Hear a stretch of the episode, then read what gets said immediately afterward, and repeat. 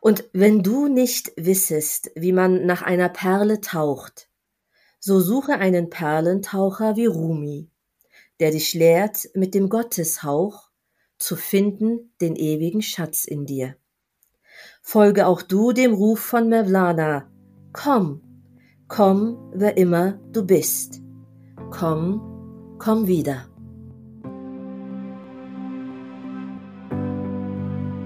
Herzlich willkommen bei Ananda. Das ist der Podcast von Yoga Aktuell.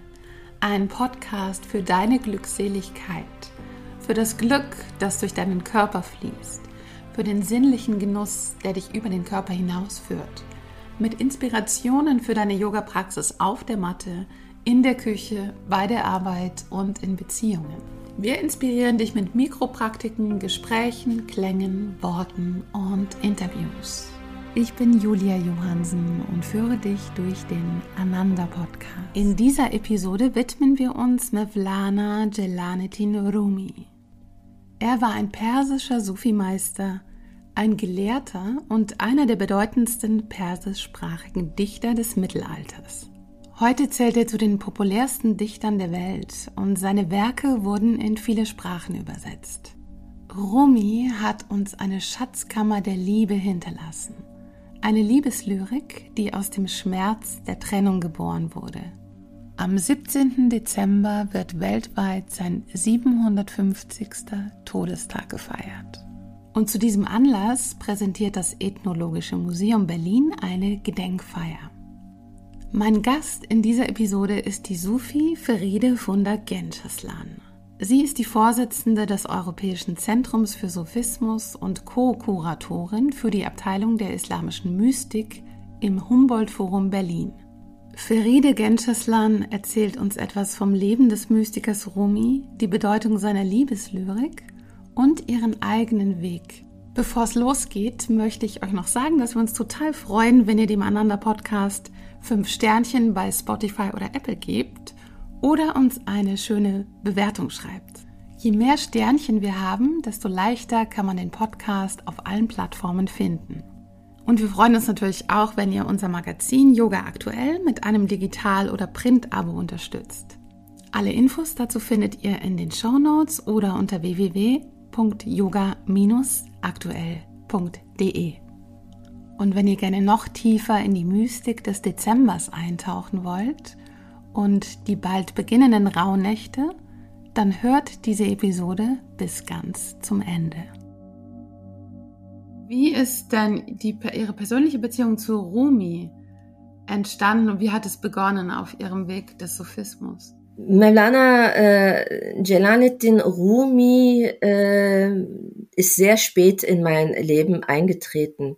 Ähm, er gehört zu den großen Heiligen und äh, Sufi-Sheikhs, die in der äh, türkischsprachigen Welt ähm, auch äh, die laizistische Republik überlebt hat. Ähm, und in vielen Filmen, äh, so wie früher in Deutschland zur Weihnachtszeit die Sandalenfilme mit Moses und Jesus Friede auf ihn immer ähm, äh, ausgestrahlt wurden, äh, wurde ständig äh, über das ganze Jahr äh, vor 20, 30 Jahren äh, das Leben von Mevlana Rumi äh, gezeigt, der Toleranzgedanke, aber auch ähm, was er während der Flucht äh, erlebt hat, äh, seine Familie erlebt hat äh, aus Afghanistan, dem heutigen Afghanistan, Belch, äh, vertrieben von den Mongolen und auch ähm, die Intrigen am Hof äh, des Kalifen, wo der Vater von Mevlana Rumi ein sehr geliebter und beliebter ähm, ähm, Vertrauter war, Berater war. Ähm, es waren mehrere menschliche Gründe äh, oder unmenschliche Gründe, die sie aus ihrer Heimat vertrieben hatten. Und deswegen wurde dies immer wieder im türkischen Fernsehen gezeigt. Und als Kind sind wir quasi damit aufgewachsen. Wir wussten immer, wer Mevlana war und äh, welche Bedeutung er auch für die gläubigen Muslime hatte, zumindest im türkischsprachigen Raum. Da muss man auch immer unterscheiden, nicht wahr? Äh, obwohl der Sophismus äh, ja mit äh, dem Laizismus oder dem laizistischen Staatsgründung in der Türkei verboten wurde und die ähm, Gemeindehäuser und Orden nur noch im Geheimen und im Verborgenen für sich existiert haben, nicht in die Öffentlichkeit treten konnten, niemand mit Turban oder ähm, äh, einer osmanischen Kopfbedeckung äh, öffentlich spazieren durfte, hat Mevlana diese Zeit überlebt, nicht wahr? Äh, er ist und war und ist immer noch ein Überlebenskünstler, der es auch über die äh, äh, osmanischen, islamischen Grenzen in den Westen geschafft hat. Nichtsdestotrotz äh, war er mir zu populär, ehrlich gesagt. Und äh, äh, als äh, ja äh, junges Mädchen fand ich es kitschig, weil ich nicht äh, es ganz verstanden hatte, was er da sagte, immer über Liebe zu sprechen. Und ich bin ja äh, zum Sufismus gekommen äh, durch das Verstehen und das Fühlen. Ähm, als ich meinen Sheikh das erste Mal traf, äh, war das bei einer Veranstaltung und er hat eine Ansprache gehalten. Ähm, normalerweise erinnere ich mich an viele Dinge, die er erzählt hat, die ich vor allem live erlebt habe äh, mit ihm. Doch ähm, nach anderthalb Stunden seiner Ansprache habe ich mir nur einen Satz gemerkt. Er hat gesagt, Islam ist schön. Und das sagt alles aus. Und das hat ähm, fehlende Puzzleteil in mir zusammengesetzt, weil im Kopf war für mich klar, ich hatte diverse andere ähm, Glaubensvorstellungen mir auch angesehen. Ähm, zumindest Christentum und Buddhismus war sehr modern in der Zeit. Äh, über äh, Jugendzeitschriften wie Bravo, über den Dalai Lama und Richard Gere hat man viel gelesen. Und ähm, so hatte ich mich schon dafür interessiert, sehr jung. Aber hatte beschlossen, dass Islam für mich meine Religion ist, aber vom Gefühl her ja, vom Kopf her waren da zu viele Fragezeichen und Unstimmigkeiten, Widersprüche, worin ich mich nicht wiederfinden konnte. Und dieser Satz, und das ist ein Hadith, Islam ist schön, äh, Allah äh, liebt das Schöne und hat den Menschen schön erschaffen als das schönste Geschöpf. Und der Prophet, äh, Friede auf ihn, hat gesagt, der Prophet Mohammed, äh, Islam ist schön.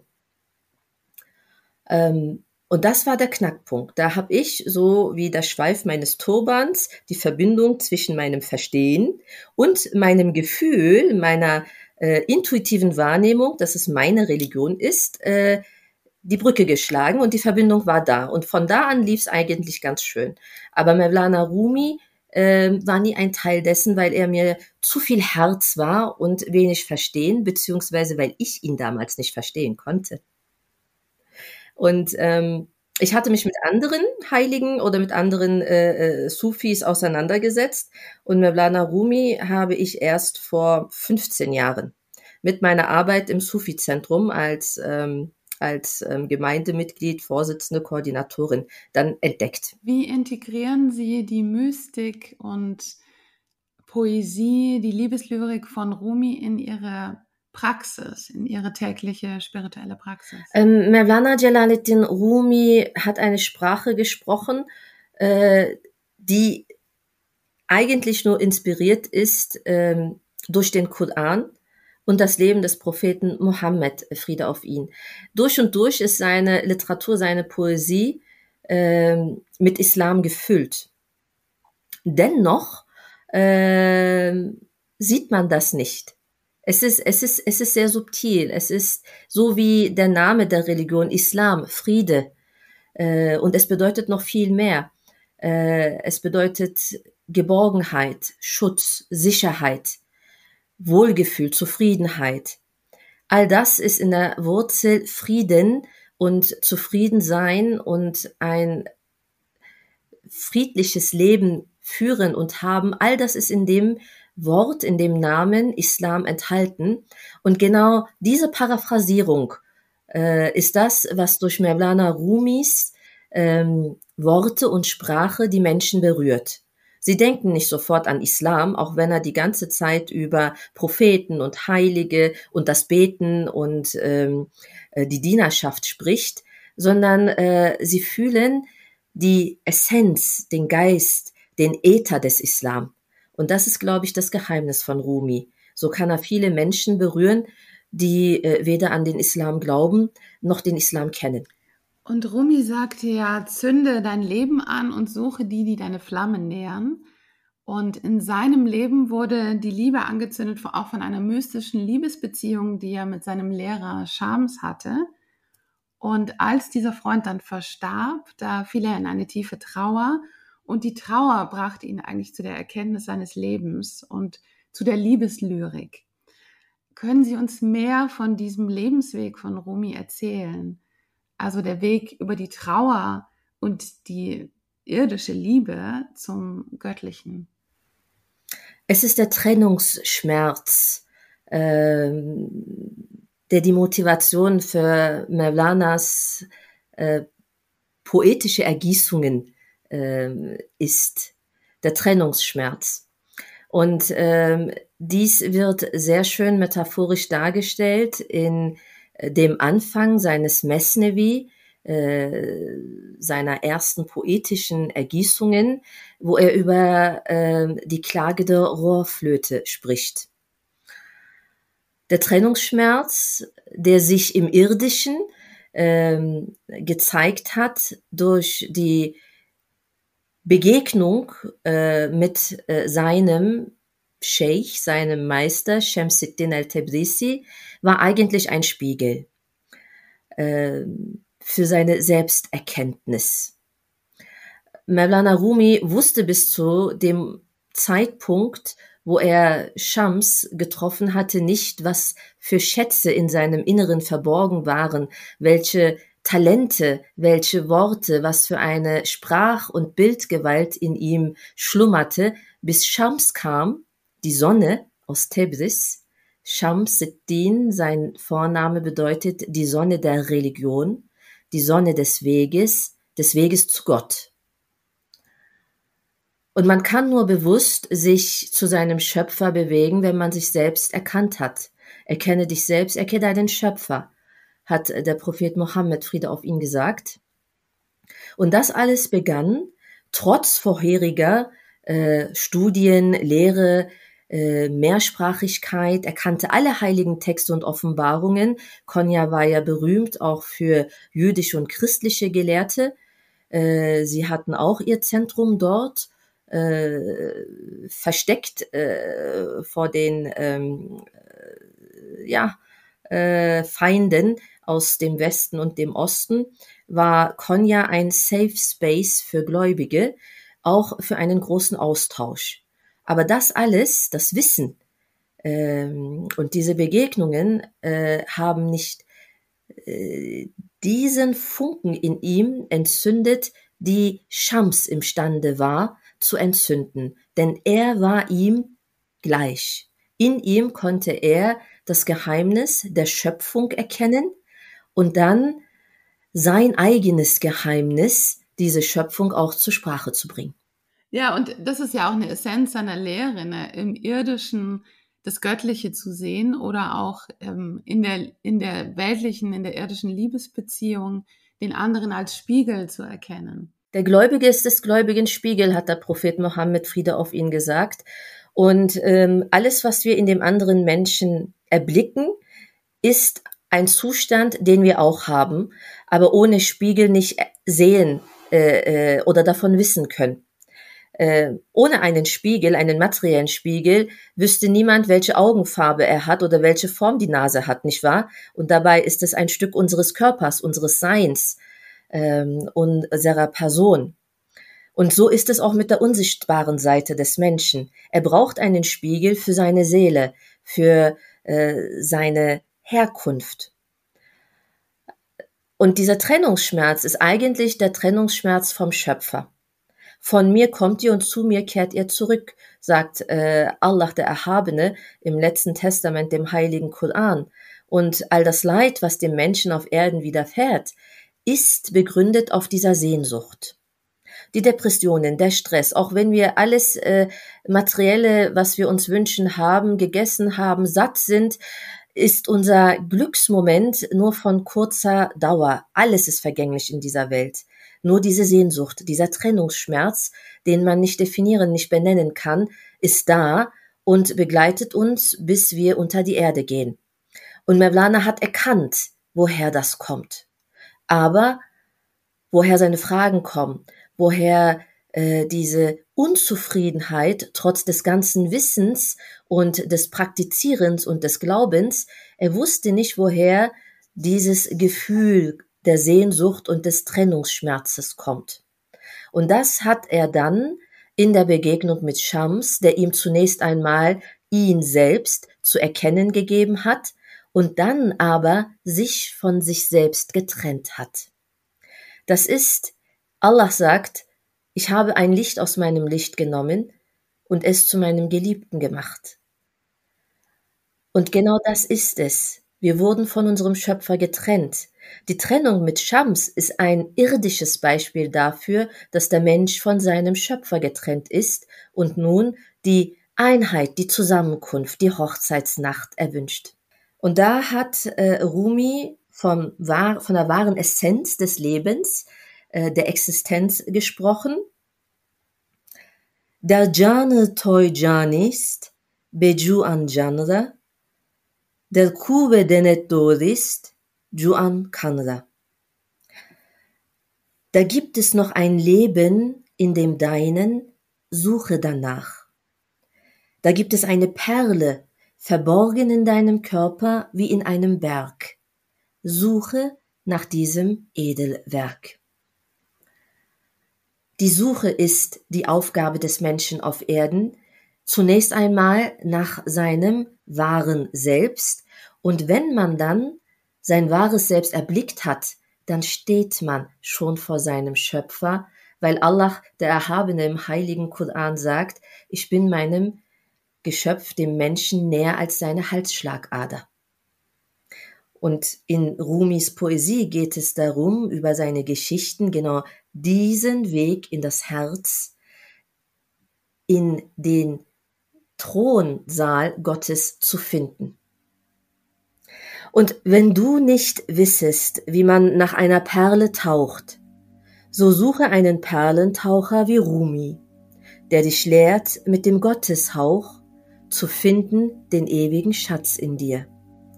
Folge auch du dem Ruf von Mevlana. Komm, komm, wer immer du bist. Komm, komm wieder.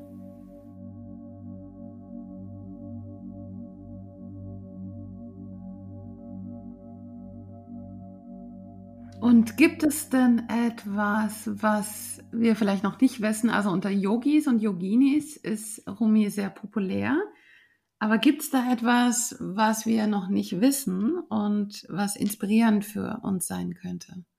Der Friedensaspekt von Mevlana Jalaluddin Rumi als äh, selbst als ein Kind von Vertreibung, ähm, von Intrigen, von Schicksalsschlägen. Äh, er hat seine erste Frau, die er so geliebt hat, die Mutter seiner Söhne, äh, seiner ältesten Söhne, äh, verloren. Ähm, das hat ihn sehr geprägt. Ähm, der Tod äh, oder die Trennung von seinem Vater hat ihn sehr geprägt und ähm, auch äh, die Flucht aus seiner Heimat ähm, das alles hat ihn sehr geprägt, äh, sich in seinem Glauben nicht nur an seinen Weg, äh, an den Schöpfer, sondern auch seinen Glauben an den Menschen, aber nie kaputt gemacht. Und ich denke, gerade jetzt äh, in der heutigen Zeit, äh, wo es wieder mehr Kriege als Frieden auf diesem Planeten gibt und auch eine andere Zerstörung diese Erde äh, heimsucht, äh, ist es nicht einfach, positiv und optimistisch zu bleiben, Ruhe zu finden, auch nicht zu meditieren, ehrlich gesagt. Die Nachrichten schwirren in den Köpfen und ähm, wenn man dann daran denkt, dass diese Worte der Liebe, der Hoffnung, ähm, auch des äh, friedlichen Miteinanders, des Einladens, komm, wer immer du bist, von einem Menschen kommen, der ähnliche Erfahrungen gemacht hat, der äh, nicht ein tolles Leben in einem Palast hatte, äh, wenn man sich seine heutige Ruhestätte Konya anschaut, Äh, seine Ruhestätte ist nämlich im Rosengarten des damaligen seldschukischen Sultans, den er geschenkt bekommen hatte. Sein Leben war sein Ros kein Rosengarten. Vielleicht ein Garten voller Dornen, aber die eine Rose, die er dann getroffen hat, die hat ihn dann geprägt und diesen Duft hat er nie vergessen. Und vielleicht sollten auch wir schauen, dass wir in all den Dornen dieser Welt diese, diese Hoffnung äh, und den Glauben an die Menschlichkeit nicht verlieren und Rumi uns als Vorbild nehmen. Ich habe einen äh, schönen, ein schönes kleines Zitat von äh, Rumi entdeckt. Die Freundlichkeit Gottes zeigt sich in der Sanftheit des Eichhörnchenfells. Und das drückt auch aus seine Beziehung zur Natur. Und er war ja auch ein Naturphilosoph. Allah, der, der Erhabene, sagt im äh, heiligen Koran, schaut euch die sieben Erden und die acht Himmel und alles, was sich darauf bewegt, an und macht euch Gedanken über euren Schöpfer. Das ist der Vers, auf den er sich äh, bezieht, wenn er auch über das Fell des Eichhörnchens spricht.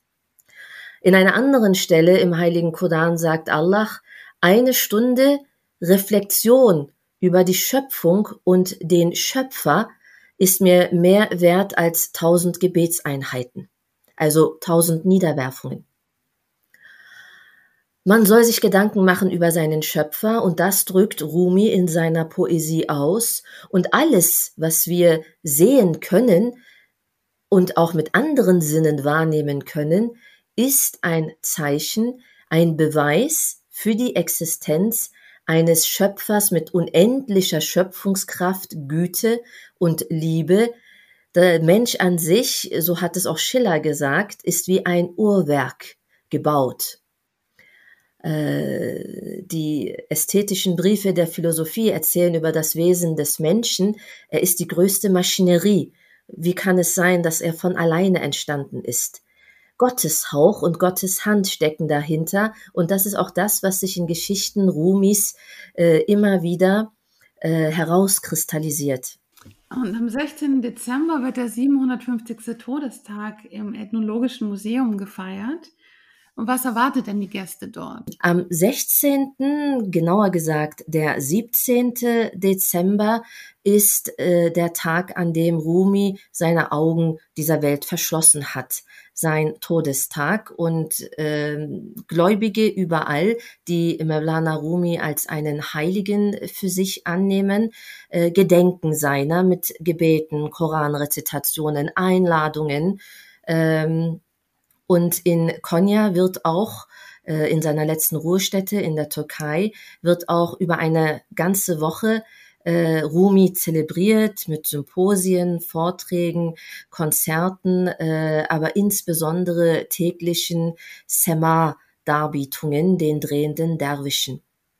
Was wir am 16. am Abend äh, präsentieren werden, ist zunächst einmal äh, das, was in Berlin im Ethnologischen Museum und im Humboldt Forum äh, Rumi, äh, wie Rumi äh, dort äh, zur Sprache gekommen ist, etwas äh, über den Sophismus, äh, der aktuell gegenwärtig in Deutschland und in Berlin äh, repräsentiert und präsentiert wird, kurz zu zeigen ähm, im ersten Teil über seine gegenwärtige Rezension zu sprechen. Äh, wir haben eine Buchvorstellung, äh, neue Publikationen von einem Kollegen, äh, der sehr schön äh, in deutscher Sprache über Mevlana Rumis Leben, sein Werk und auch ähm, die heutigen Sufis und Praktiken schreibt.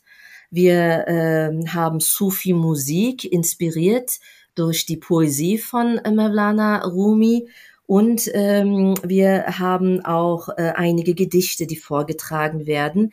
Wir versuchen ein sehr facettenreiches Programm auf die Bühne zu bringen, um auch äh, den Facettenreichtum von Mevlana Rumis Lebenswerk ähm, in einer Kostprobe zu präsentieren und ähm, auch wenn wir ihm nicht ganz gerecht werden können. Im zweiten Teil nach einer Pause gibt es dann äh, Sufi-Meditation unseres Ordens der ehrenwerten Naqshbandiya.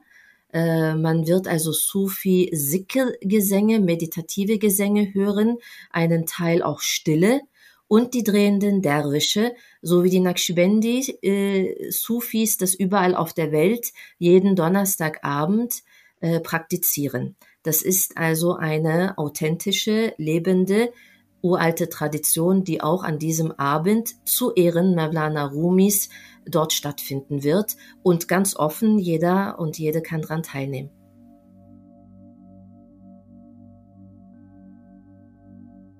Bevor die Nächte wieder kürzer und die Tage länger werden, steht das Licht zwischen dem 21. und 24. Dezember still. Und dann beginnen die Rauhnächte. Diese zwölf heiligen Nächte fallen aus der Zeit. Sie sind die Differenz zwischen dem Mond und dem Sonnenkalender. Die Rauhnächte laden uns dazu ein, uns mit unseren Visionen und Träumen zu verbinden, Botschaften zu empfangen und Rituale zu machen. Jedes Jahr biete ich ein Online-Rauhnacht-Retreat in einem Frauenkreis an. Und ich freue mich sehr, wenn ihr dabei seid. Ihr bekommt zwölf Impulse, zwei magische Rituale und zwei Zoom-Sessions oder Videos. Für alle Hörerinnen des Ananda Podcasts biete ich 25% Ermäßigung. Ich biete außerdem einen Freundinnenpreis an. Und das Rauhnacht Retreat könnte auch ein schönes Weihnachtsgeschenk für eine Freundin sein. Mehr Infos und den Link dazu findet ihr in den Show Notes.